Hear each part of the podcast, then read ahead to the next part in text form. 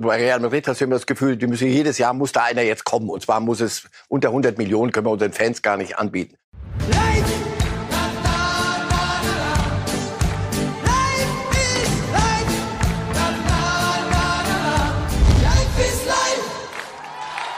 Herzlich willkommen zu Reif ist live an diesem Freitag mit einer Breaking News aus Australien. Denn soeben erreicht uns die Nachricht von der australischen Zeitung The Age, dass das Visum von Novak Djokovic gecancelt worden sein soll. Das würde also bedeuten, dass die Behörden entschieden haben, er muss ausreisen. Seine Einwanderung, sein Visum für die 28 Tage, was er beantragte, war nicht rechtens. Wir haben auch schon gehört, auch das hat die Djokovic-Seite im Vorfeld verlauten lassen, dass sie in jedem Fall Rechtsmittel einlegen wollen, um es doch noch hinzubekommen, dass er ab Montag starten darf. Aber die aktuellste Entwicklung in dem Fall ist erstmal, darauf haben wir seit vielen Tagen gewartet, dass der Einwanderungsminister da endlich eine Entscheidung trifft, sei es so oder so, dass also das Visum von Djokovic zunächst einmal gecancelt wurde. Was das jetzt für den heutigen Tag in Australien bedeutet, der sich ja schon langsam dem Ende nähert, äh, werden wir Ihnen natürlich sowohl hier bei Reifes Live bei neuen Entwicklungen, aber auch später bei unserem Programm von Bild Live natürlich immer wieder zukommen lassen. Und damit herzlich willkommen Marcel Reif, der mit einem gültigen Hausausweis auch heute das Axel Springer Gebäude in Berlin problemlos betreten konnte und unbegrenzt bleiben darf. Das möchte ich an der Stelle nochmal betonen. Impfnachweis, alles da. Von daher ein ganz normaler Vorgang. Ihr erster Gedanke, wenn Sie jetzt hören, dass der Einwanderungsminister nach fünf Tagen Prüfung zu dem Ergebnis gekommen ist, nein, dieses Visum für Djokovic ist nicht gültig. Erster Gedanke, na, die Welt wird sich trotzdem weiterdrehen, weil mich das Thema mittlerweile äh, anödet und weil es so viele äh, schwachsinnige Facetten hat und unangenehme Facetten hat. Also entweder gibt's Regelungen und dann ist dann plötzlich, weil es die Nummer eins im Tennis ist, dann soll das gehen, dann seine Dinge jeden scheibchenweise, fällt ihm doch noch was ein, oder hat jemand ein falsches Kreuz gemacht. Ja, ich hatte da einen Test, ich hätte bei einem Interview und ich denke mir, hey, sag mal, das, es geht um Tennis, der soll Tennis spielen und wenn er nicht einreisen kann, weil Corona so ist und weil die, die Bestimmungen dort so sind, dann kann er halt nicht einreisen. Also alles andere hätte mich wirklich gewundert, weil Norman, das Einzige, was wir aus der Distanz wissen, es gibt ganz, ganz strenge Regeln in Australien und Menschen haben ihre Familien nicht sehen können. Aber jetzt soll mit all diesen Dingen, die täglich neu da tröpfeln, soll einer, weil er Tennisspieler ist, soll das plötzlich alles nicht gelten. Das hält kein, kein Land aus, also keine Regierung. Nur die haben sich auch bekleckert, also alle Beteiligten dort, die Tennisveranstalter, die, die Regierung, dann die Gesundheitsbehörde, dann die Zollbehörde. Wir werden später noch mal ja. am Ende oh. der Sendung, Herr Reif, aufnehmen an der Stelle und dann möglicherweise auch mit unserem Kollegen vor Ort in Melbourne sprechen, Sebastian Kaiser, der ja schon die ganze Woche das Thema für uns begleitet. Jetzt reden wir zunächst über Fußball und Sie sehen an unserer Inhaltsangabe der heutigen Sendung, dass wir eine bunte Mischung für Sie parat haben. Wir fangen an mit Koman, werden dann später über den Kampf der Champions League Plätze in der Bundesliga diskutieren. Kofeld ist weiter ein Thema natürlich, seine Situation in Wolfsburg sehr, sehr eng und internationaler Fußball hat was dabei. Und Trikotklassiker. Ich kann schon verraten, das Lieblingsthema von Marcel Reif heute. Insofern lohnt es sich, die ganze Sendung dabei zu sein. Ja, die Nachricht dieser Woche beim FC Bayern ist, dass Kingsley Coman einen neuen Vertrag unterschrieben hat. Und zwar mal eben bis 2027. Damit ist er tatsächlich aktuell der einzige Bundesligaspieler, der einen so langen Vertrag hat. Und 2027, so er denn ihn erfüllt, uns hier erfreuen wird. Wir schauen mal auf die Statistik von Koman beim FC Bayern. Er ist ja 2015 gekommen, äh, zunächst zwei Jahre ausgeliehen damals noch von Juventus Turin. Und da sehen wir, Herr Reif, dafür, dass er jetzt ja, sechseinhalb Jahre da ist. 218 Spiele sind nicht so viel. Die Statistik an sich ist hervorragend mit ja, 17 Titeln, muss man auch kurz sagen. Wahnsinn. Der hat halt, seit er da ist, wird er immer Meister. 46 Tore, 54 Vorlagen. Aber die Anzahl der Spiele sagt ein bisschen was über sein vielleicht einziges Problem aus, die Verletzungsanfälligkeit. Anfälligkeit. Gut, ich bin kein Mediziner. Das werden Sie sich in Ruhe angeguckt haben. Die medizinische Abteilung bei, bei den Bayern ist äh, erfahrungsgemäß, was man hört, nicht die schlechteste. Also, die glauben, sie werden es hinkriegen. Sie wissen, was er kann. Und das wissen wir ja auch in diesen Jahren. Aber wenn er mal konnte und da war, war er aber richtig da. Und die haben kurz durchgerechnet. Und das ist, eine, das ist ja eine Strategie, die sie verfolgen. Sagen wir Nein, danke und kaufen. Und dann musst du aber auch kaufen. Musst du dann in die, in die ganz fetten Regale, hohe zweistellige Millionenbeträge Minimum, wenn du Ersatz haben willst oder Nachfolger haben willst. Und sie haben kurz durchgerechnet und haben gesagt, nee, wir trauen ihm das zu. Das wird die große Frage sein. Wenn er von Verletzungen weitestgehend verschont bleibt, es kann immer mal was passieren, aber bei ihm hattest du so das Gefühl, ah, und jedem Sprint hat man so ein bisschen gezuckt. Nein, immer, ne? ich, ja, und ich, ich weiß auch oder habe gehört, manchmal war er ihnen auch ein bisschen zu wehleidig. Also wenn, wenn irgendwas war, war dann auch gleich, war dann Ende der, der Fahnenstange. So. Ich glaube, daran haben sie gearbeitet. Ich glaube, Nagelsmann ist ja die, die treibende Kraft da, der sagt, pass auf, dem traue ich mir zu, aus dem mache ich was, noch mehr und ich bringe ihn auf, auf Verlässlichkeit und Nachhaltigkeit. Und dann hast du einen super Außenstürmer. So. Und sagen Sie mir einen, der, der zu haben wäre. Und auf den ersten 15 Metern so schnell ist. So. Also. Man hatte bei Coman, finde ich, trotzdem ein bisschen den Eindruck, dass er schon sehr übers Ausland nach gedacht hat. Bei dem war ich mir nie so sicher, wie viel Mir San Mir DNA hat der sich in diesen sechs, sieben Jahren wirklich angewöhnt. Hatten Sie zwischendurch mal Zweifel, dass er unterschreibt bei Bayern? Na, ich hatte Zweifel, ob die Bayern wollen, dass er mhm. unterschreibt. Und dann muss er über das Ausland nachdenken und dann muss er auch die, den Rest der Welt auch toll finden, weil er kann ja nicht sagen, oh gut, dann gehe ich da hin, gefällt mir zwar dort nicht. Mir ist an mir jetzt, wenn man hört, das ist, wir Bayern sind eine große Familie, also das ist der, der bayerischste aller Bayern jetzt nach der, nach der Vertragsunterschrift. Viel Romantik dabei. Er weiß, was er an Bayern hat und die Bayern wissen auch, was sie an ihm haben. Und sie verfolgen da eine bestimmte Strategie. Und das machen sie nicht ganz erfolglos, wenn man sieht, wer jetzt unterschrieben hat und mit wem sie ernsthaft weiterverhandeln. Und bei den Außenspielern muss man sagen, seit Louis van Gaal mit Robben und Ribéry dieses extreme Flügelzangen-Thema beim FC Bayern sozusagen in die Taktik gehämmert hat, das wird auch sehr, sehr konsequent weitergelebt. Also man achtet schon sehr darauf, dass man auf diesen beiden Außenpositionen ja eigentlich immer mindestens vier Optionen hat. Äh, Sané, Gnabry, Musiala kann da auch sehr gut spielen. Das ist weiter für Sie auch so diese Ausrichtung, an der die Bayern auch unter Nagelsmann ganz klar festhalten wollen. Wir wollen zwei sehr, sehr schnelle, dribbelstarke Außenstürmer und vorne Lewandowski. So, weil, Bis 2030 weil der Pole vorne in der Mitte ist, sollte man ihm Ruhe lassen da, sondern nur zufüttern. Und das machen sie. Aber nochmal was zur Verletzung. Sie haben selber gesagt, die Schnelligkeit. Spieler, die auf so einem extremen Niveau schnell sind, das ist, das führt leichter zu Verletzungen. Wenn man ein bisschen über den Platz spaziert und ein bisschen dirigiert, passiert weniger. So, also nein, das ist, das ist der Spielstil, den sie verinnerlicht haben und Nagelsmann macht da überhaupt nichts dran. Ein bisschen Masané darf auch ein bisschen mehr nach innen und so. Es funktioniert ganz gut und Coman passt in dieses Raster. Das ist wie, er sagt Familie, aber das ist, das sind die Bayern so sind sie gut besetzt. Sie haben gerade die Strategie der Bayern angesprochen, Herr Reif, was den Umgang mit äh, Spielern betrifft, deren Verträge auslaufen und diese Grundsatzentscheidung versuchen wir zu verkaufen und jemand neuen zu holen oder sind wir durchaus bereit, ja, die Gehälter anzuheben. Über 15 Millionen im Jahr ist was, worüber man mittlerweile ja fast drüber hinweg sieht, weil es ist marktgerecht. Wir du musst schauen dich mal, ja schämen, wenn du nicht wir schauen. Dann hast du was falsch gemacht beim FC Bayern. Wir schauen mal auf die Vertragslaufzeiten der Stars des FC Bayern und äh, da sieht man, was so äh, in den letzten Jahren passiert ist. Neuer und Lewandowski ist schon ein bisschen zurück. Das sind jetzt die nächsten beiden, bei denen die Entscheidung ansteht, genauso wie Müller und Gnabry. Aber dann kommt eben Kimmich bis 25, Sané bis 25, Goretzka gerade bis 26 verlängert, Koman bis 27 verlängert. Also man hat sich so im Rechenschieber das so hingelegt, dass man sagt, bevor wir jetzt verkaufen, das Geld müssen wir möglicherweise versteuern, wir müssen wieder jemanden suchen, wo dann auch wieder andere Kosten möglicherweise fällig werden. Da setzt man schon sehr, sowohl aus wirtschaftlichen als auch aus sportlichen Gründen darauf, dieses Gesicht der Mannschaft, diesen Kern der Mannschaft äh, zusammenzuhalten. Also bevor wir Sie jetzt zu Tode loben, Sie haben halt auch was auf nur der, festgestellt. Sie haben auch was auf der Naht. Also deswegen man kann so kann man dann strategisch arbeiten. Aber das ist Strategie. Das ist an der Wandtafel. Pass auf, wie stellen wir uns das vor?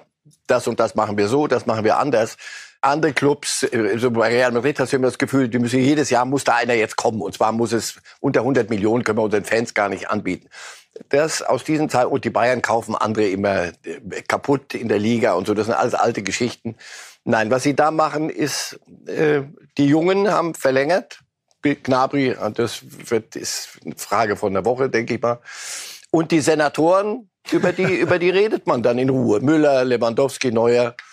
Und auch da wird, wird man Lösungen finden, die, die der Sache dienen. Und so festigen sie, so macht man Vereinspolitik. Das muss, man muss ja nicht Bayern-Fan werden, aber das muss man schon wertschätzen. Da setzten also auch Kahn, Salihamidzic, Heiner das fort, was Rummenigge und Hönes in den letzten Jahren für richtig ja. empfunden haben. Sie haben gerade den Namen Neuer angesprochen. Da haben wir eine schöne Fotomontage noch im Angebot, Herr oh ja, da freue ich mich. Weil äh, Ulreich äh, im Bildinterview sagte, ja, als das jetzt so eng war letzte Woche mit dem Personal, wenn der Neuer da fit gewesen wäre, dann hätte man auch überlegen können, ihn auf der Sechs einzusetzen. Wunderbar. Es ist ja bekannt, dass Neuer ein sehr, sehr guter Fußballer ist. Linker Fuß, rechter Fuß. Er hat manchmal größere Freude, hat man den Eindruck, so außerhalb des 16ers Bälle äh, direkt weiterzuleiten oder auch mal einen Stürmer aussteigen zu lassen.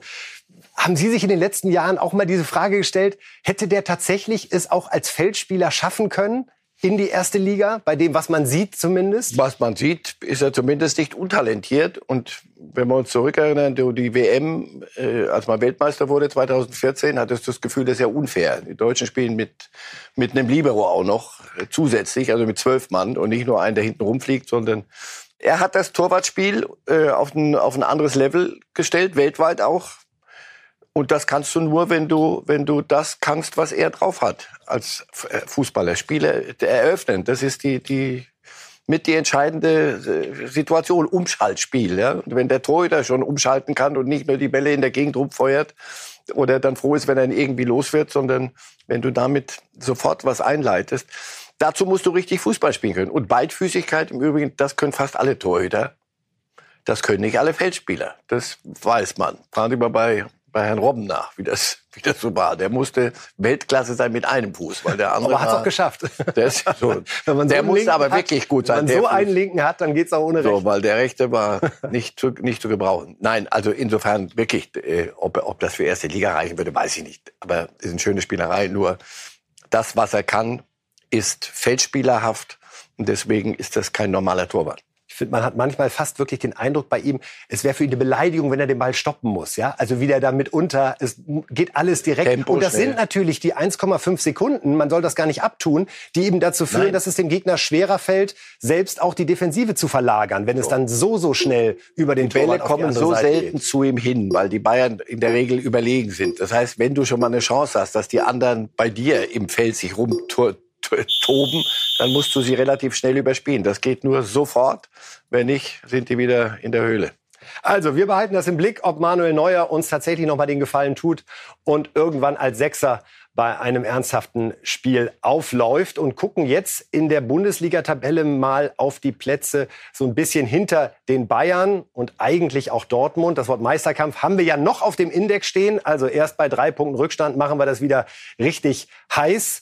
Und da sehen wir, dass eine große Spannung in der Bundesliga wirklich aktuell herrscht und vermutlich auch in den nächsten Wochen und Monaten uns begleiten wird, was den Kampf um die Plätze speziell drei und vier betrifft, die natürlich mit richtig viel Champions League Kohle verbunden sind. Aber auch die Plätze fünf und sechs, fünf Europa League, Platz sechs die neue Conference League. Da sieht man auf Platz sieben dann schon, ist man gar nicht dabei, Herr Reif. Wenn Sie sich das anschauen, Union Berlin mit 28 Punkten, derzeit nicht ein Euro aus dem Europapokal und nur zwei Punkte entfernt die fette Möhre Champions League mit zwischen 20 und 30 Millionen Euro Einnahmen, die da garantiert sind, alleine weil man eben in der Vorrunde dabei ist. Wie schwer ist das für die Vereine eigentlich jetzt, die Saisonplanung, die hier angesprochenen, zu betreiben, wenn man überhaupt nicht weiß, brauche ich einen Kader, der am Mittwoch gegen Real Madrid spielen kann, oder haben wir immer frei unter der Woche? Ja, eine Frage, die bei Union, beim SC Freiburg vielleicht nicht äh, jede Nacht den Schlaf kostet, weil die sagen, gegen Real Madrid, ja, sicher, der Kader, den überlegen wir uns dann irgendwann mal. Aber andere Clubs wie, wie Dortmund äh, zum Beispiel, da ist Platz vier ein, ein Muss, weil so die, die gesamte Planung geht ja auch gar nicht anders bei dem Kader, den du da hast. Insofern, du musst einen Kader haben, um da oben mitzuspielen und dann auch international. Und den kannst du dir nur leisten, wenn du dann auch international spielst. Insofern, äh, und zwar Champions League spielst. Also das sind unterschiedliche äh, Dinge. Aber ja, also wenn du heute zum Beispiel sagst, Dortmund, und das war ja mal so ein bisschen gefährdet, Leute, wenn ihr die Champions League nicht schafft, dann, äh, ja, irgendwie kriegt man das immer noch hin, hörst du dann, aber das musst du dir, den reicht ja schon das Achtelfinale nicht. Wenn du dann nicht, nicht Achtelfinale in der Champions League dann erreichst, hast du schon sofort wieder einen Einbruch. Die haben andere Zielsetzungen und deswegen ist Champions League Fluch und Segen. Da gibt's 30 Millionen, wenn du es schaffst. Wenn du es nicht schaffst, hast du es nicht. Und wie gesagt, in Freiburg und in Union, glaube ich, rechnen sie nicht fest mit den Champions League Millionen, anderswo schon. Gerade an diesem Freitag kommt es ja zu dem Duell zwischen Dortmund und Freiburg. Die Freiburger eben gerade auf einem Champions League Platz. Das überrascht viele, einen nicht. Und das ist der Dortmund-Trainer. Rose, bitte.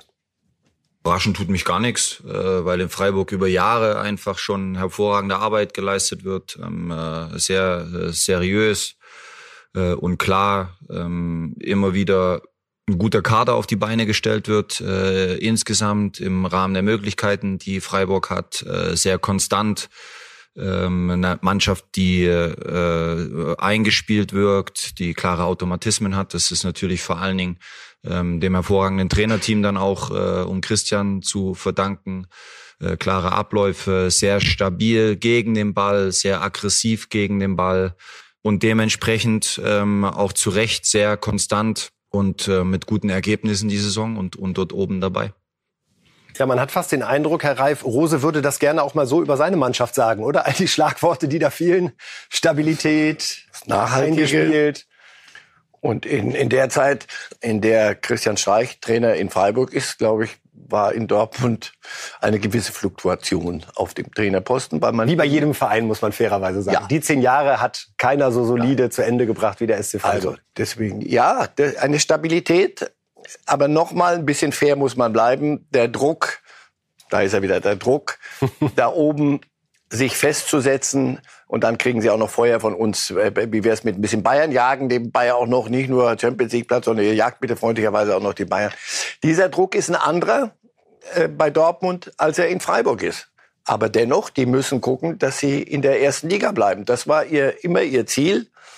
Und aus diesem Ding haben sie ein Geschäftsmodell gemacht. Lass doch mal gucken und mal gucken, was vom Laster fällt. Wir tun und machen unseren Job. Wir haben einen Trainer, der weiß, wie es geht.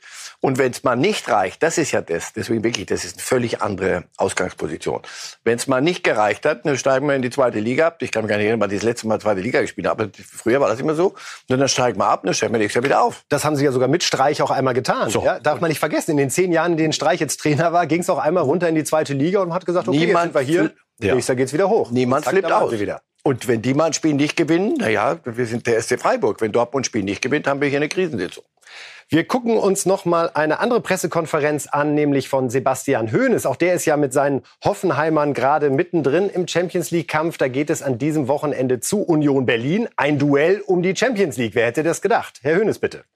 Ja, Union Berlin hat eine unglaubliche Statistik. 25 äh, Heimspiele, eine Niederlage, die war gegen Bayern München. Das ist nicht so lange her. Das zeigt, glaube ich, schon mal, dass sie einfach zu Hause richtig, äh, richtig gut unterwegs sind. Sie kriegen allgemein wenig Gegentore, sind äh, dort äh, ja sehr, sehr kompakt, haben einfach eine, eine sehr disziplinierte Mannschaft äh, mit einer sehr guten Einstellung gefühlt auf, auf fast allen Positionen. Der Urs hat es da einfach hinbekommen, äh, die Jungs sehr, ja, sehr kompakt und, und diszipliniert gegen den Ball spielen zu lassen ähm, und, und versuchen dann über Balleroberung schnell umzuschalten. Und, und äh, das, da müssen wir einfach, einfach vorbereitet sein. Ich, ja, auch Sebastian Hoeneß lobt seinen Gegenüber Urs Fischer, also ein sehr angenehmes Miteinander im Kampf um die Champions League. Da gönnt man auch den anderen und nichts, man gönnt nichts, aber man, man tut's aber so, in der Pressekonferenz lobt man und damit, ja, ja, ja, es ist schon, schon richtig so. Ich bin da immer ein bisschen hin und her gerissen, Herr Reif, wenn wir sagen, Union gegen Hoffenheim macht die Champions League, den Kampf um die Champions League spannend. Gleichzeitig hat man bei beiden Vereinen, und das ist überhaupt kein Vorwurf, nicht das Gefühl, dass sie jetzt die Bundesliga in der Champions League wirklich weit ins, äh, ich sag mal, ins zweite Jahr tragen können, also sozusagen in Achtelfinale oder Viertelfinale. Aber so ist es. Wenn die anderen es nicht gebacken kriegen, selbst schuld. Frag Leipzig nach, frag Wolfsburg nach, frag Gladbach nach. Wo seid ihr? Ähm die anderen müssen es offenbar ganz richtig machen. Und Hoffenheim ist, äh, ist im Moment so ein Club, der sich gut entwickelt.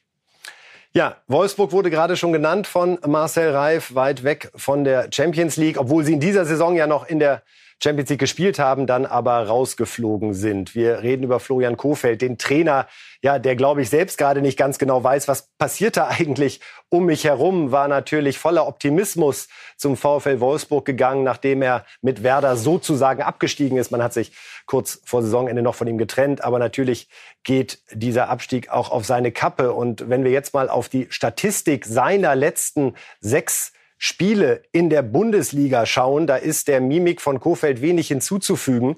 Äh, das äh, war eigentlich ein guter Start, den wir hier gerade nicht abbilden mit zwei Siegen und einem Unentschieden. Dann kam ein 1-3 gegen Dortmund, da dachte man noch, na ja, ist halt Dortmund.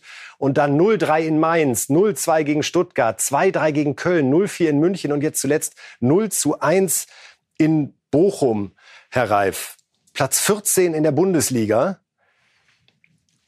Ist da gerade Wolfsburg überhaupt in der Lage, mit dieser Thematik umzugehen? Man hat sich von Van Bommel getrennt. Man hat jetzt einen neuen Trainer, der sechsmal in Folge verliert. Das ist ja auch nicht eine Situation, mit der ein Management sozusagen aus Gewohnheit umgehen kann und dann genau weiß, was da wann das Richtige ist. Denn falls man sich tatsächlich von Kofeld trennen sollte, dann wirft das natürlich ein ganz, ganz schlechtes Licht auf diejenigen, die dann diese Personalentscheidungen auf der Trainerposition getroffen haben. Naja, aber die Fallhöhe ist natürlich auch so. Die waren Champions League-Vertreter, man ja, oder? Ja, ne? haben doch in der Champions League nicht gerade das, das, den ganzen Laden gerockt, aber äh, waren schon dabei letzte Saison.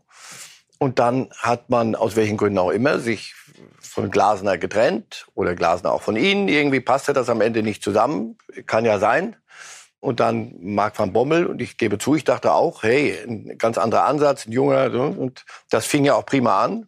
Weißt du, wie wir hier standen ja, und gesagt haben, sag mal, seid ihr Meister? Und er hat in dem Interview glaube ich, gesagt, drei warum, warum denn nicht bei, um Meisterschaft spielen? Nun ja, gut. Dann war er weg. So, und dann Kofeld. Ja, und was soll man sagen dazu? Wenn, wenn man ihn heute sieht, draußen, das, da ist viel Verzweiflung. Und Sie fragen nach, den, nach dem Umfeld. Jörg Schmatke macht ja keinen Hehl daraus, dass er mit in der Verlosung ist bei der Geschichte. Natürlich, natürlich muss der Sportdirektor, das ist der Erste, den ich, den ich dann auch frage. Erstens Kofeld, was sehe ich auf dem Platz? Was, was passiert? Was änderst du? Wie wird's besser? Und den anderen, der dahinter ist, den Sportdirektor, muss ich fragen, sag mal, was war die Idee? Und das hat jetzt zweimal offenbar nicht geklappt. Denn also im Moment, wenn du die Wolfsburger siehst und wenn du Kofeld draußen siehst an der Linie, das, das tut körperlich weh. Das ist, das ist, das, das stimmt vieles nicht. Sie haben einen Umbruch probiert. Sie haben viele Dinge, wollten sie anders machen mal. Es hat alles nicht so funktioniert. Und irgendwann mal müssen da Ergebnisse kommen. Denn also, dass Wolfsburg nicht 14. ist mit seinen Möglichkeiten von der, von dem, was wir so ansetzen als Messlatte, ich denke, das versteht sich von selbst. Glauben Sie, dass sich Schmatke auch davon beeinflussen lässt, dass er weiß, dass natürlich an ihm auch stärker kritisiert wird, falls er sich jetzt wieder von dem Trainer trennen sollte. Sie haben es angesprochen, Glasner war der zweiterfolgreichste VfL-Trainer der Vereinsgeschichte. Trotzdem hat man den Vertrag im beidseitigen Einvernehmen im Sommer vorzeitig gelöst. Dann Van Bommel, da hat Schmatke dann selbst gesagt, das hat nicht so funktioniert. Wann ist jetzt ein Zeitpunkt gekommen, wo Schmatke sagt, so ist es Niederlage sieben oder acht oder neun oder zehn oder ziehe ich das sogar durch? Das ist ja immer die Frage, die, die wir Journalisten dann sagen, wann ist der Zeitpunkt? Naja, wir, wir müssten, lass uns morgen äh, so dort die, die nächsten Wochen auf dem Trainingsplatz verbringen an der Seite und gucken, was passiert da und, und es auch nachvollziehen können im Detail und die Gespräche mit den Spielern. Was probiert er? Wir können es doch nur, nur messen an dem, was wir sehen. Und du verlierst in Bochum 0-1, nachdem jetzt doch mal Zeit war, ein bisschen zu trainieren. Weil immer die, die, das Normativ war ja, wir hatten keine Zeit zu trainieren. Jetzt war aber mal Zeit zu trainieren und jetzt geht's gegen Bochum geht's richtig rund. 0-1. Irgendwann ist der Moment da, wo du sagst, pass auf, es, es, es passiert nichts. Und die Mannschaft setzt offenbar nicht um, was er weiß und kann und zu vermitteln versucht. Dann, das ist so der Zeitpunkt, nehme ich an. So würde ich es mir erklären. Ich bin kein Trainer, ich bin auch kein Sportdirektor. Wenn ich es mir erklären soll, man guckt sich das an und es gibt Spiele, die gehen verloren und man weiß nicht wieso und dann gibt Spiele, gewinnt man, man weiß nicht wieso, sind Dinge, vieles unberechenbar. Aber was berechenbar ist, wenn du das Gefühl hast, du, der hat eine Idee, aber die Mannschaft sagt, nee, das kriegen wir nicht hin oder wollen nicht, können nicht, dürfen nicht. weiß es nicht. Wolfsburg zuzugucken ist weit unter dem, was sie können müssten. Der Trainer, liebe Fußballfans, Florian Kofeld, ist der zuletzt ausgezeichnete Trainer des Jahres vom DFB. Wir haben die Übersicht noch mal vorbereitet. In den letzten beiden Jahren wurde der Titel aus Corona-Gründen nicht mehr vergeben. Wir sehen da aber, was für eine interessante Zusammensetzung das ist. Das ist jetzt nicht so eine klassische Trainerwahl, wo immer der ausgezeichnet wird, der irgendwo Meister oder Champions League-Sieger geworden ist, sondern wo man wirklich aus DFB-Sicht ein bisschen genauer hinschaut, wer sich besonders verdient gemacht hat um den deutschen Fußball in seiner Rolle. Da sehen wir auch jemanden wie Hermann Gerland, Thomas Tuchel noch in seiner Zeit als Mainz-Trainer, der damals ausgezeichnet wurde, auch mit Maren Meinert, äh, eine Frau, die die U20-Juniorinnen ganz erfolgreich trainiert hat. Die letzten beiden, Herr Reif, ja, Kofeld und Wolf, finde ich ganz interessant. Denn Wolf geht es ja, was den Verlauf seiner Karriere betrifft, ähnlich wie Kofeld. Da ist nicht mehr dieser Zauber da, den man am Anfang bei ihm wahrgenommen hat, der auch, finde ich, äh, kommunikativ damals eine ganz, ganz positive Erscheinung war. Und man hatte bei ihm bei Kofeld ging es mir genauso, ähnlich wie bei Nagelsmann, so das Gefühl, das sind eigentlich so die drei einer neuen Generation, die uns Freude machen, die den offensiven Fußball äh, leben und die richtig was werden können. Jetzt sind zwei von den dreien scheinen so ein bisschen abgekommen zu sein vom Weg. Aber was, weil sie es plötzlich verlernt haben, weil sie plötzlich keine Ahnung mehr haben von Fußball? Oder haben wir sie überbewertet damals? Es hat ja funktioniert. Es hat ja das, was sie da, was, was, äh, bei Kofeld, bleiben wir mal, was der veranstaltet hat mit Bremen in seiner ersten Zeit, war großartig. war großartig. Also das hat er doch nicht gemacht, weil er, weil die, weil die allen gerade langweilig war und gesagt, komm, jetzt machen wir mal Kofeld zum Trainer des Jahres und dann dabei ja was. Und danach machst du Schritte wie manchmal im Leben und gehst eine biegst rechts ab und das ist falsch. Tuchel in Dortmund war, war nicht, war vieles gut, aber am Ende vieles nicht gut. Und dann musste, ist er gegangen, musste gehen, wollte gehen. Aber dann kommt die nächste Abzweigung und plötzlich funktioniert's. Paris hat bei Tuchel nicht funktioniert, irgendwann mal. Und dann kommt Chelsea, ich sehe schon. Die innere das, Wahrheit ja, das, des das, Trainergeschäftes. Ich will deswegen den Stab brechen über so einen Trainer. Das ist, das ist ungehörig. Können wir gar nicht machen. Nur am Ende ist er Trainer in Wolfsburg, damit Wolfsburg Spiele gewinnt. Und wenn Wolfsburg keine Spiele gewinnt, dann muss ein anderer leitender Angestellter her. So einfach wird es sein. Reden wir über Trikots, eins der Lieblingsthemen von Marcel. Woher kommt Ihre Trikotleidenschaft? Ich weiß es nicht. Ich weiß, dass ich Trikots erkenne, irgendwo am, irgendwo am Ende der Welt. Ich weiß auch nicht warum. Irgendwann den Flitz gekriegt und Wissen Sie doch, was Sie, das erste Trikot war, was Sie selbst besessen haben als Jugendlicher? Erst FC Kaiserslautern Jugendtrikot. Und als jemand, welches ich mir geholt habe, als Trikot von jemandem. Ich war froh, dass ich selber eins hatte vom Lauter. Thomas Helmer hat nämlich das Fass aufgemacht in dieser Woche, indem er ein Geheimnis verraten hat. Das Bayern-Trikot, was wir hier schon im Hintergrund sehen, Saison 93, 94, sagt er, hat keinem in der Mannschaft gefallen. Wir sind trotzdem Meister geworden in diesem guten Stück. Zurück geht's ja zurück auf eine Geschichte, Herr Reif, 1983, als die Bayern nämlich unbedingt am Betzenberg mal Wem gewinnen wollten. Ja. Ihr FCK, wir sehen, können noch mal zeigen, ein Trikot von 1983, das war sozusagen der Vorgänger äh, des FC Bayern, weil Herr Reif äh, damals Uli Hoeneß sagte, wir müssen uns was einfallen lassen, um da mal da gab's richtig auf die Klatsche immer, wenn die, wenn die hochkamen zum Betzenberg. Und dann haben sie gesagt, pass auf, wir sind doch so gut wie die Brasilianer. Das ist ja äh, einfach eine Kopie des äh, brasilianischen Nationaldresses mit weißen Stutzen und hellblauer Hose. Ja, und dann haben sie leider gewonnen in Kaiserslautern. 1 zu 0 Augenthaler war's. Ja, also der Freistoß, weiß ich noch. Ja. Trikot-Trick hat funktioniert. Wir haben, wir haben noch was sehr, sehr Schönes, Herr Reif. Jetzt ja, kommt der HSV. Ja. Oh ja, die rosa Trikots mit Kronen, ne? oder? Wettig.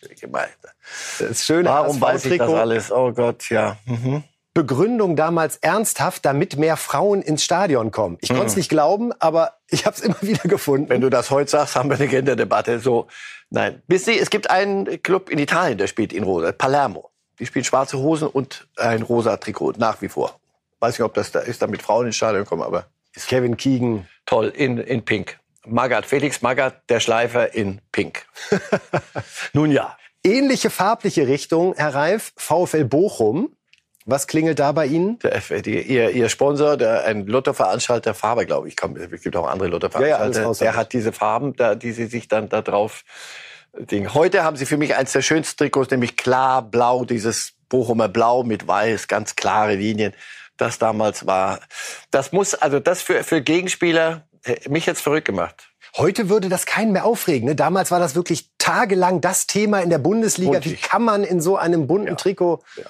letztendlich auflaufen? Wir hatten Sie auch gefragt, welche Trikots Sie besonders schätzen. Und da fiel Sampdoria Genua. Was Sie Ich mag denn... die Farbe, dieses Königsblau. Ich mag diesen. Diese, Darf man Königsblau sagen, wenn es nicht um Schalke geht? Oder ist das Nein, selbstverständlich nicht. Gott, gerade Willen, das getan. ist politisch unkorrekt, den Shitstorm. Aber es ist das ein ähnliches Blau, ein an Schalke angelehntes Blau. In Genua haben sie nichts anderes vorgehabt, als, als sich an Schalke anzulehnen.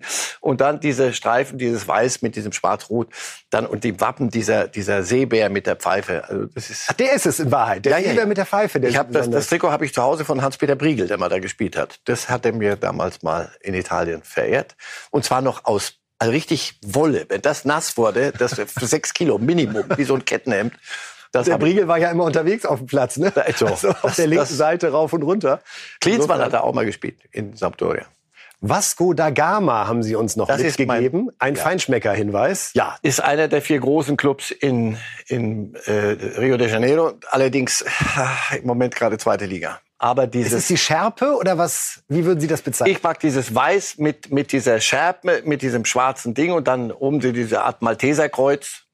Das hat mir immer gefallen. Das habe ich mir mal aus Brasilien mitgebracht. Und das Hängt auch bei Ihnen im Schrank ein Vasco da Gama-Trikot? hängt, das, ich weiß nicht, ob es hängt im Schrank. So viel Platz habe ich, glaube ich, nicht für diese Dinge. Ich, es hing mal an der Wand, jetzt hängt's, jetzt liegt's zusammengefaltet. Für die nächste Generation, die mir aber den Vogel zeigt. Wie viel haben Sie ungefähr zu Hause? Also auf vier, fünf, vier, fünf Dinge. Ich habe ein vier, 500. vier, fünf Stück. So, ich dachte, Ich habe ein Trikot von Real Madrid, das königlich weiße, allerdings mit den Galacticos unterschrieben. Das, da ist, machen Sie es ja nicht, ne? das, da, das damals, das Ding habe ich an der Wand. Das gebe ich zu. Das ist eine eine Ikone. Die haben nichts gewonnen damals, aber war also Real das ganz in Weiß. Erst FC Köln früher ganz in Weiß. Als so Berliner Kaiserslautern kam, ganz in Weiß. Da hat so Schnellinger damals noch davor gestanden. Overath. So muss muss die große weite Welt sein. Wir haben uns aber auch mal Trikots angeschaut, die speziell Ihrem Geschmack nicht so entsprechen. Aber nochmal, das ist alles Geschmacksfrage. Es ist Bevor alles jetzt irgendjemand da müssen Sie jetzt auch durch, sagt, Herr Reif, ja, ne? na Also klar, Erst, so äh, sicher. Leipzig, Wer, wer steigt ab und wer hat jetzt diesen Trikot? Jawohl, hier, ich sag der Handynummer, Adresse, Marcel Reif, schauen Sie mal bitte, ich vorbei. weiß, wo dein Auto steht. Wir gucken mal auf äh, RB Leipzig. Das trifft nicht so ganz aktuell den Geschmack von Marcel Reif. Ja, wie bezeichnet man es eigentlich so genau? Was stört Sie da dran? Ist doch so modern. Ja, genau. Äh, wir haben, Das ist das Problem. Der, der Keller muss dann mal gestrichen werden und da haben wir einfach unsere, unsere Klamotten mitgebracht. Der spritzt halt beim Malen und so. Also ich, ich kann, kann nichts mit anfangen. Ist mir zu viel. Ich habe da Augenprobleme. Wenn, ich, wenn so einer auf mich zukäme, würde ich zur Seite gehen. Ja gut, aber dann muss man Ja, ja, sagen, dann macht Leipzig funktioniert alles es. richtig. Ja, ja, ja. Scheint aber ehrlich gesagt in dieser Saison noch nicht ganz so zu funktionieren. Hat noch nicht ganz funktioniert, aber sie arbeiten dran. Sie haben auch ein weißes, wo es auch so rumsprenkelt. Das ist nicht so mein Ding. Ist das immer noch bei Ihnen so ein Reflex, wenn zwei Mannschaften auf den Platz kommen, dass Sie sich sehr genau angucken, was haben die heute an? Also ist dieser Trikotcheck sowas, was Sie bewusster machen als möglicherweise andere, die nur gucken, geht's von links nach rechts oder? Nee, ja, die, die Bundesliga kennen ja die Trikots, aber ich, gucke so, ob ich doch in der Türkei auch die Trikots noch erkenne. Und das, das macht mir Sorgen. Das macht mir auch ein bisschen Sorgen. Glauben Sie es mir. Und wir haben, wir haben zum Finale noch mal das Trikot rausgesucht, wo Marcel Reif sagt, geht gar nicht. Das kann er hier offen aussprechen, denn es bezieht sich auf ein italienisches Trikot. Ja. Wobei in Italien sind sie auch das ein oder andere Mal unterwegs. Neapel Camouflage. Ja, das ist deren Auswärtstrikot. Ich weiß nicht, ob es immer noch ist, aber letzte Saison war es noch so.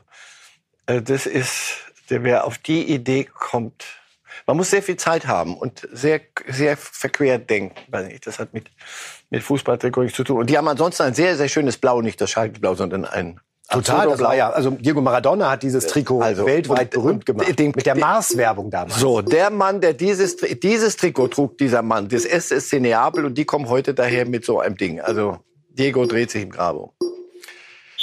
Jetzt haben wir genug über Fußball gesprochen, Herr Reif. Jetzt wollen wir auch ein paar Tore sehen und das äh, machen wir in unserem Internationalblog. Denn man glaubt es kaum, auch in dieser Woche wurde ein Titel vergeben und zwar der italienische Supercup Inter gegen Juve.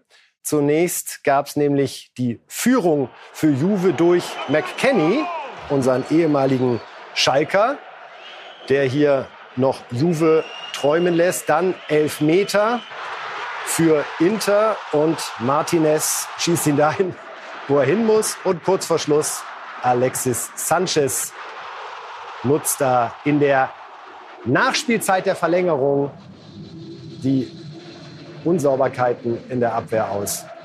Drin das Ding, Party, das können sie die Italiener. Und von unserer Stelle herzlichen Glückwunsch an Inter, die, nachdem sie Lukaku verkauft haben für viel, viel Geld, echt gut unterwegs sind. Ne? Gerade Erster in der Liga, Achtelfinale gegen Liverpool, da freuen wir uns drauf. Ja, sind und so ein Supercup nimmt Titel, man gerne mit. Titelverteidiger und, und Juventus, das ist, das ist das eigentliche Derby in Italien. Das Derby d'Italia ist Inter gegen, gegen Juventus.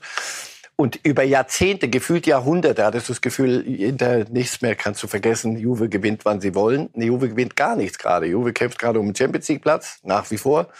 Und Inter macht alles richtig. In Mailand, AC Mailand Tabellenführer. Die zwei, die Wiedergeburt des Mailänder Fußballs, was mir persönlich durchaus Spaß macht.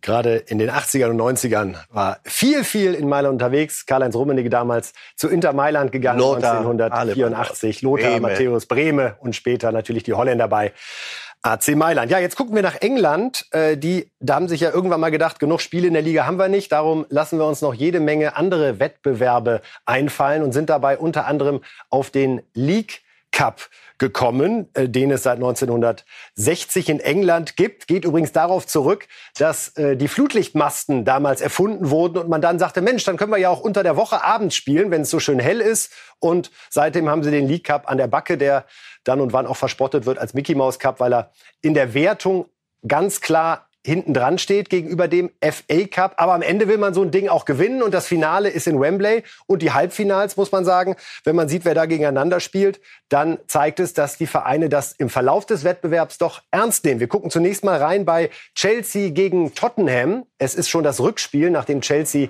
2 zu 0 das Hinspiel gewonnen hat. Ein deutscher Nationalspieler erzielt das 1 zu 0, Herr Reif. Rüdiger. Mit dem Rücken, Rüdiger, ja. Und damit Chelsea im Finale.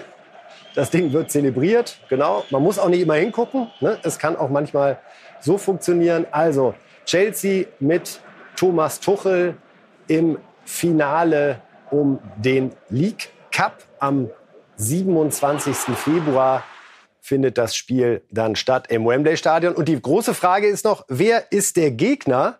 Äh, Liverpool oder Arsenal? So viel ist klar. Da fand jetzt am Donnerstag zunächst das Hinspiel statt, also noch keine Entscheidung. Und 0 zu 0 zwischen Liverpool und Arsenal. Und auch da können wir einmal schauen auf die Szene des Spiels. Zunächst rote Karte in der 24. Minute. Für Granit Xhaka, oder? Ja. Und damit Arsenal lange, lange in Unterzahl. Notbremse hier die Entscheidung. Es ging also nicht um die Brutalität des Fouls, auch wenn man das sicherlich anders lösen kann. Und dann kurz vor Schluss für Minamino noch die große Chance, das 1 zu 0 für Liverpool zu erzielen. Da ist die Verzweiflung zu Recht groß. Ja, Klopp ohne Salah und Manet, die ja beide beim Afrika Cup unterwegs sind. Also Hinspiel zwischen Liverpool und Arsenal 0 zu 0. Nächste Woche dann das Rückspiel. Und es könnte also ein Finale um den League Cup geben zwischen Chelsea und Tuchel und Liverpool und Klopp. Muss man sich aber auch geben, Hin- und Rückspiel, damit wir auf die 150 Spiele kommen pro Saison. Es ist der Wahnsinn, Wir müssen oder? Weihnachten durchspielen. Das ist schön. Boxing Day, da kann, haben wir sogar Spaß, weil da kann man mal zwischendurch zwischen den Keksen mal ein bisschen englischen Fußball gucken. aber damit wir auf 150 Spiele kommen, müssen wir auch Hin- und Rückspiel im, im League Cup spielen. Ja, die haben sie nicht alle. Also, Wahnsinn. Wieso kriegt man das nicht hin, dann irgendwann mal ja. zu sagen, okay, Freunde, die Belastung wird doch ein bisschen zu groß. Lass uns zumindest Klopp macht das ja. Klopp, Klopp aber zumindest da nur ein Spiel stattfinden zu lassen. Man muss doch aus diesem Hin- und Rückspiel Wahnsinn raus. Das ist, das ist da, wirklich da. Die, aber die haben das erfunden, das runde Leder. Von daher, das steht uns nicht zu, den Engländern Ratschläge zu geben. Früher war wenig, passte wenigstens die Regel. Pass auf, die sind im April sind die so kaputt, die gewinnen nie die Champions League. Das ist die Engländer, die kommen, dann sind die halbtot. Wenn die, die mit ihrer, da sind die schon bei 100 Spielen. Äh, leider funktioniert das auch nicht mehr. Die, die spielen dann bis zum Schluss und gewinnen dann auch noch die Champions League. Also es ist, man weiß nicht, was man damit anfangen soll. Der vornehme Fremde fragt sich, ob das alles noch irgendwo, irgendwo sinnhaft ist. Und trotzdem ist es für Tuchel sicherlich dann auch eine Gelegenheit, weil es gerade in der Liga eben nicht mehr so läuft, ja. zu sagen, wenn man dann kurz davor ist und alles, Nein, was glänzt, also, nimmt man gerne mit. Den League Cup spielen die in, der ersten, in den ersten Runden gegen Viert- und Fünftligisten mit, mit der halben Jugendmannschaft. Also, da habe ich die Spiele, die ich noch nie gehört habe. Aber jetzt, wo es langsam lustig wird, äh, dann und und da, da, da wirklich so ein silbernes Ding zu gewinnen ist. Jetzt spielen müssen sie spielen mit der ersten Besetzung. Insofern also ja, die kommen die kommen dann wieder auf auf Spiele, spielen dreimal die Woche, viermal die Woche. Wahnsinn. Manchester City hat den Pokal jetzt viermal hintereinander gewonnen. Auch das ein Indiz dafür. Auf der Visitenkarte ja. lässt man sich. Ist, ist aber in einer der ersten Runden mit einer Jugendmannschaft äh, haben sie haben sie dann doch nicht gewonnen und deswegen sind sie raus und deswegen aber sie werden sich um die Meisterschaft kümmern und um den FA Cup.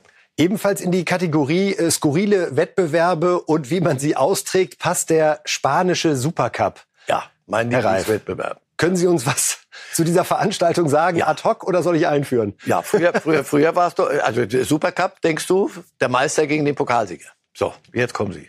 Ja, die Spanier haben sich gedacht, nein, wir lassen vier Mannschaften teilnehmen, und zwar Real, Barça, Bilbao und Madrid. Und warum Athletik. in Spanien spielen, wenn es in Riyadh so schöne Stadien gibt? Ja. Und darum hat man jetzt mal vier Mannschaften nach Saudi-Arabien nach Saudi-Arabien ja. verfrachtet. Corona-Zeiten, Corona-Zeiten, lass uns doch mal ein bisschen reisen. Und zwar im großen Tross.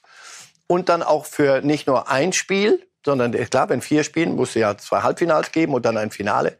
Warum? Ja, 120 Millionen Euro haben die Saudis bezahlt für viermal Austragen bei ihnen dieses Ding, das in Spanien keine Sau sehen wollte, um es mal deutlich zu sagen. Das Real 3-2 gewonnen gegen ja, Barcelona. Es muss ein episches Halbfinale gewesen sein. Irgendwas muss ja gut sein. Und natürlich spielen die dann mit der ersten Geige, weil die Saudis uns sagen, sonst kommt ihr hier nicht raus, Leute, wenn ihr nicht anständig antretet, mit allem drum und dran, für 120 Millionen. Also, so kommt die Spanier mit einer 20er-Liga, alles, das ist ja auch immer wichtig, dass du eine 20er-Liga hast, die Engländer ja auch, so kommen die auch auf 100 Spiele in der Saison. Haben Sie Sorge, dass der deutsche Fußball auch irgendwann in den nächsten Jahren aus finanziellen Gründen sagt, hey, wir packen noch einen Wettbewerb rein oder wir gehen mit dem Supercup nach, gut, früher war es mal eher so der, der Drang Richtung Japan, jetzt scheint sich das alles eher auf den Nahen Osten zu kaprizieren, weil da mehr Geld zu holen ist. Ist das eine rote Linie, die der deutsche Fußball irgendwann mal überschreiten wird? Ja, wer zieht die roten Linien? Äh, Koman ist verletzungsanfällig, haben wir doch gesagt. Macht ihm noch einen Wettbewerb und dann werden die Bayern schon sagen, nee, das ist nicht mit uns nicht zu machen. Nein, ich glaube, ich, also nehmen Sie mir doch nicht jede, jede Hoffnung auf gesunden Menschenverstand. Mehr kannst du nicht rauspressen aus solchen aus diesen Spielern. Du kannst nicht aus diesen Messis und Ronaldos noch mehr rauspressen. Immer mein Lieblingsargument, hast du schon einmal ein WM-Finale gesehen oder eine WM-Endrunde, wo Ronaldo und, und Messi in Topform waren, sondern immer äh, mal sehen, ob die sich noch die, die da durchschleppen können. Und dann merkst du, da stimmt doch was nicht. Das ist, das ist einfach in diesen Zeiten und die Art, wie Fußball sich entwickelt hat, mit der Intensität, mit der Schnelligkeit, Command, ja, was da physisch verlangt wird, psychisch sowieso auch noch, aber was da physisch verlangt wird und da willst du noch ein Spiel und noch ein Spiel und noch ein Spiel. Irgendwann glaube ich, äh, Handwerker hat mir mal gesagt, nach Fest kommt ab. Ich glaube nicht dass wir doch einen Wettbewerb kriegen. Bitte nicht. Wie ist Ihr Gefühl für die WM im November, Dezember? Könnte das möglicherweise trotz aller berechtigten Kritik an diesem Turnier in Katar, Stichwort Menschenrechte und auch Stichwort Vergabeprozess, könnte das möglicherweise dazu führen, dass wir da eine der hochklassigsten Weltmeisterschaften aller Zeiten erleben, weil die Spieler eine vernünftige Sommerpause haben und da dann erst so eine ungefähr zwei Drittel Hinrunde gespielt haben? Das ist durchaus ein Argument aber man muss aufpassen, sonst reden wir wieder Katar schön und dann kriegen Nein, wir eine ganz nicht. andere Diskussion. Aber jetzt, was das angeht, ja, wir sind noch, wir haben noch keine 100 Spiele, sondern, also die Spieler halt noch nicht in den Knochen. Insofern, ja, das könnte, könnte sein, dass sich positiv auswirkt. Irgendwas Positives muss ja diese WM haben. Ja, also die Pokalwettbewerbe im Ausland in dieser Woche äh, voll am Schlag. Nächste Woche dann auch wieder DFB-Pokal, unter anderem mit St. Pauli gegen Borussia Dortmund. Wird aber ganz, in Hamburg ganz, gespielt. Ganz, ganz besonderes Spiel. Wird in Hamburg gespielt. Falls sich daran was ändern sollte, halten wir Sie auf dem Laufenden. Ja, jetzt kommen wir am Ende der Sendung nochmal zu Djokovic und reden nochmal über Tennis. Äh, wir haben es am Anfang der Sendung gesagt. Der Einwanderungsminister hat das Visum von Djokovic deaktiviert. Wir fangen an kurz mit Michael Stich, der bei Bild Live zu dem Fall gesprochen hat und dann Sebastian Kaiser, aber zunächst Michael Stich. Naja, weil es natürlich Regeln gibt, die äh, erlassen worden sind, um genau äh, den Australiern auch gerecht zu werden. Und äh, das Problem ist natürlich, dass die Regeln anscheinend nicht so klar waren, dass jeder genau wusste, woran er sich zu halten hat. Es ist eine größere Gefahr. Auch jeder Geimpfte, wie wir wissen, kann sich heute infizieren und kann dann auch wieder ein Überträger sein und eine Gefahr darstellen. Aber ein Ungeimpfter stellt eine größere Gefahr dar, weil er sich leichter infizieren kann und weil er auch mehr Viren wiederum weitergeben kann.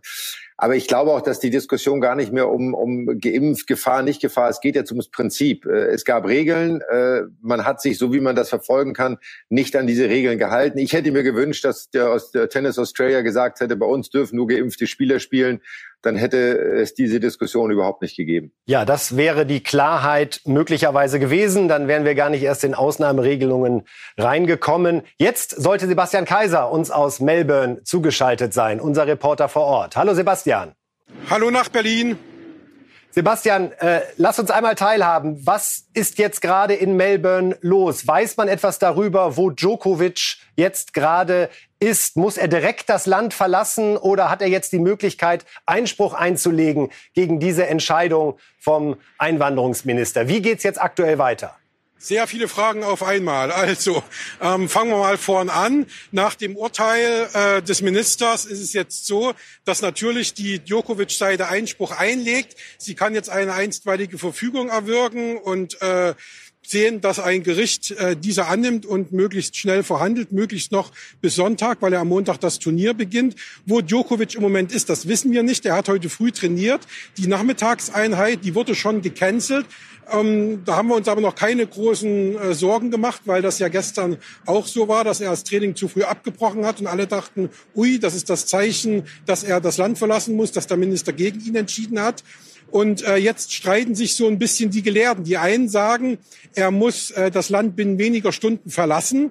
Dann wäre er wahrscheinlich jetzt schon längst auf dem Flughafen und eventuell sogar schon im Flieger, weil das Training ja, wie gesagt, heute früh um neun war, was er gemacht hat und danach ward er nicht mehr gesehen. Oder die zweite Möglichkeit ist, das äh, sagen hier verschiedene äh, Politiker oder verschiedene Menschen, die auch schon mal in dieser Einwanderungsbehörde gearbeitet haben. Er muss jetzt zwingend wieder arrestiert werden. Also da können wir jetzt von Haft reden oder eben vom, äh, von der Rückkehr in dieses Abschiebehotel. Und dann kann wiederum die Djokovic-Seite dagegen Einspruch einlegen und dann könnte er unter Umständen ein Übergangsvisum bekommen. Das heißt, dann würde er wieder freigelassen lassen bis zur Verhandlung und könnte dann, je nachdem wann das Gericht verhandelt, äh, sogar bei den Australian Open spielen mit einer einstweiligen Verfügung.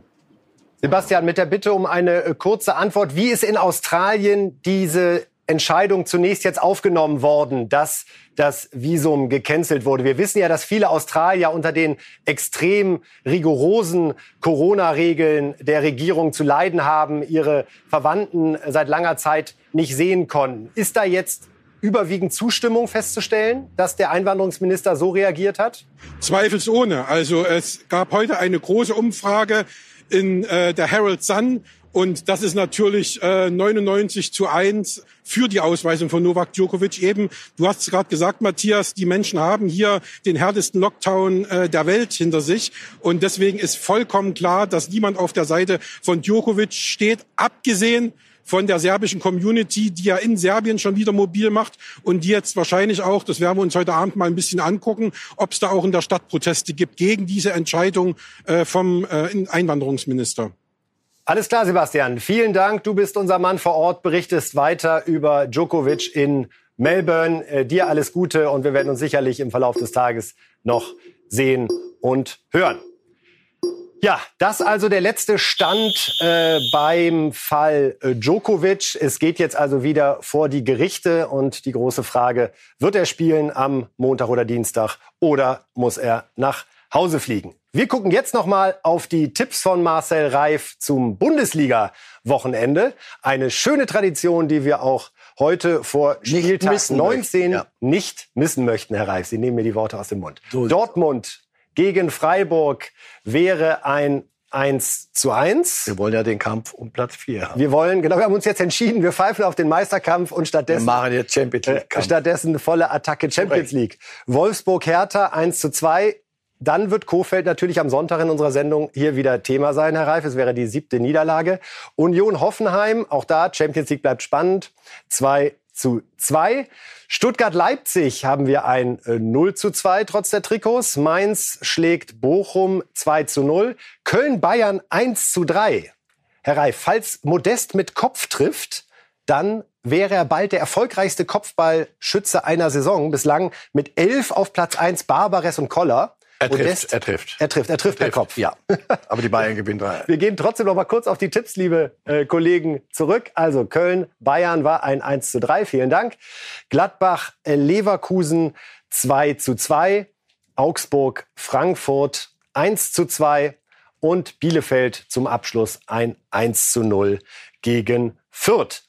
Was ich Ihnen noch sehr empfehlen möchte, schöne Gelegenheit, Steffen Baumgart ist am Sonntag zugeschaltet in der Lage der Liga bei den Kollegen Alfred Draxler und Walter Straten. Und Sie können ihm eine Frage heute noch per Video schicken an die 0171, das ist also eine WhatsApp, dann 959 2211, also an die 0171 959 2211. Sie finden die WhatsApp-Nummer auch nochmal bei Bild.de und heute in der Zeitung. Ihre Frage an Steffen Baumgart für die Lage der Liga. Herr Reif, ich danke herzlich. Ebenso. Wir sehen uns wieder am Sonntag um 11 Uhr und gucken mal, was der Bundesligaspieltag so gebracht hat. Ihnen vielen Dank fürs Zuschauen und hoffentlich bis Sonntag.